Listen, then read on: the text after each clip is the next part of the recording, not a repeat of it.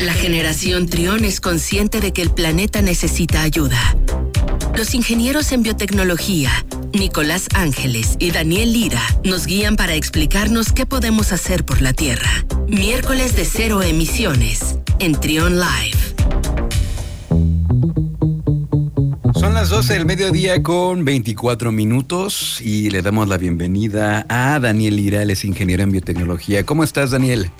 Hola Luis, muy bien, gracias. Feliz de estar una vez otro miércoles aquí hablando un poco acerca de medio ambiente y pues contento saber de que tú también estás aquí presente. Sí, muchas gracias eh, Daniel. Oye, pues estamos en números preocupantes aquí en Guanajuato eh, en cuanto a niveles, niveles en ah. las presas. Así es, Luis. Así es, fíjate que tú, como muy bien lo dices, estamos ante números realmente preocupantes.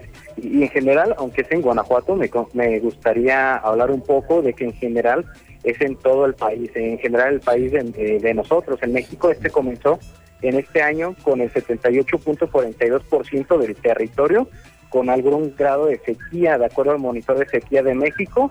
Entonces, varias partes, tanto del norte, noreste y el centro de México, se vieron afectadas por esto que son las sequías. Recordemos, Luis, que tanto el año 2019 como el año 2020 fueron reconocidos como años de sequía, donde no hubo tantas lluvias y también debido a que cada año las temperaturas se aumentan un poco más, entonces pues sí se han presentado sequías fuertes.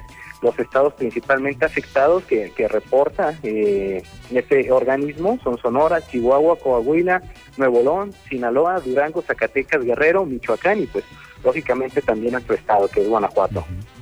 Sí.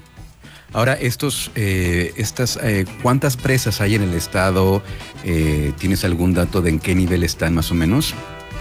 Sí, fíjate, e-, es, es interesante, Luis. O sea, hay varias presas.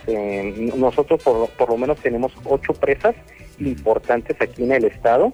es importante saber que en Guanajuato hay dos cuencas que surten agua, que son la de Lerma de Santiago y el Golfo Norte.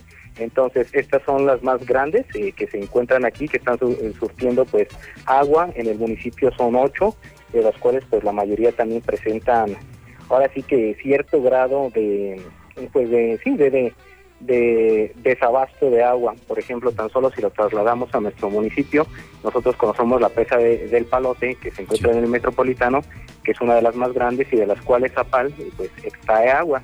Sin embargo, esta, esta semana precisamente se habló de que está al límite de su capacidad. Por ejemplo, esta se encuentra al 41% de su capacidad total y se tiene pues eh, la indicación de que llegando al 40% de su capacidad ya no se puede extraer agua. Esta agua que se extrae de aquí normalmente es para uso común de todos nosotros en nuestras casas, entonces ya estamos al 1% de ya no poder extraer agua de esta presa que pues es principal, creo que es de la que más ubicamos todos nosotros. Sí. Pues es que son, son una serie de, situaciones que se han venido dando consecuencia de que pues no ha llovido, consecuencia de las altas temperaturas. Eh, y lo hemos venido platicando en este espacio, Daniel. Pues ya, yo me acuerdo de niño decía, no, es que el agua se va a acabar. Bueno, el agua ya se acabó. O sea, no hay agua ahorita, entonces creo que es importante eh, que comencemos a hacer algo ya hoy en día, porque pues ahí están las consecuencias y no es un asunto que venga a futuro, de que ya va a pasar próximamente, es que ya no hay agua.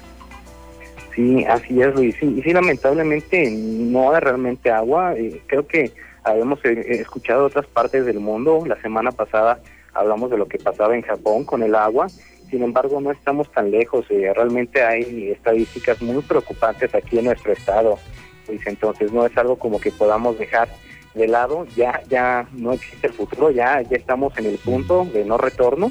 Como te comentaba, el estado de Guanajuato, pues eh, tiene mucho desarrollo industrial. Creo que parte de, la escasez que hay en, en nuestro municipio es que ese mismo desarrollo, pues también implica que haya gran, gran, demanda de los recursos hídricos. Entonces, te comentaba antes de que se cortara la llamada mm, que se está pronosticando para el próximo año también sequías.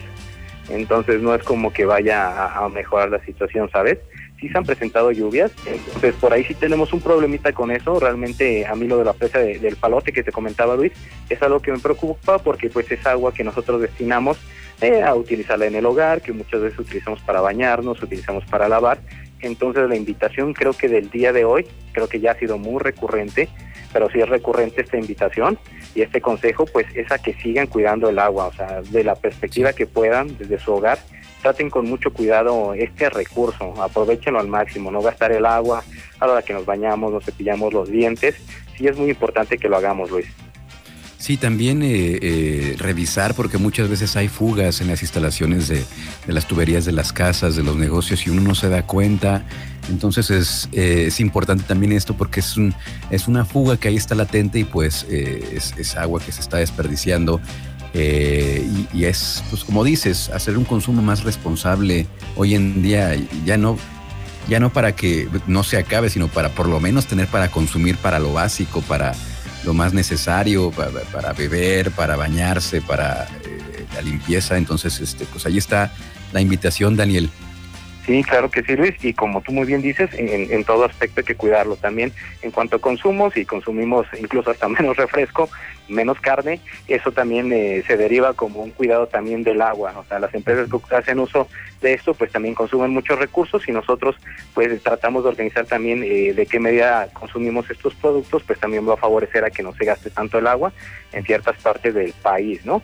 Entonces, pues esta es la recomendación. Realmente sí es preocupante, para mí me preocupa mucho, va empezando casi casi el año, vamos vamos el primer pasando el primer trimestre, brincando al segundo, pero si pasa esto a futuro puede ser un gran problema a finales de este año y a inicios del siguiente, entonces creo que estamos eh, justo a tiempo para todos poder trabajar y ver de caminar a, apoyamos. Muy bien. Muchas gracias, Daniel. Nos tenemos que despedir. Eh, EcoScience Lab en redes sociales, síganos a Daniel Lira eh, y a Nicolás Ángeles. Ellos son ingenieros en biotecnología. Muchísimas gracias. No, de qué Luis, gracias y hasta luego. Escucha, escucha, Trión, sé diferente.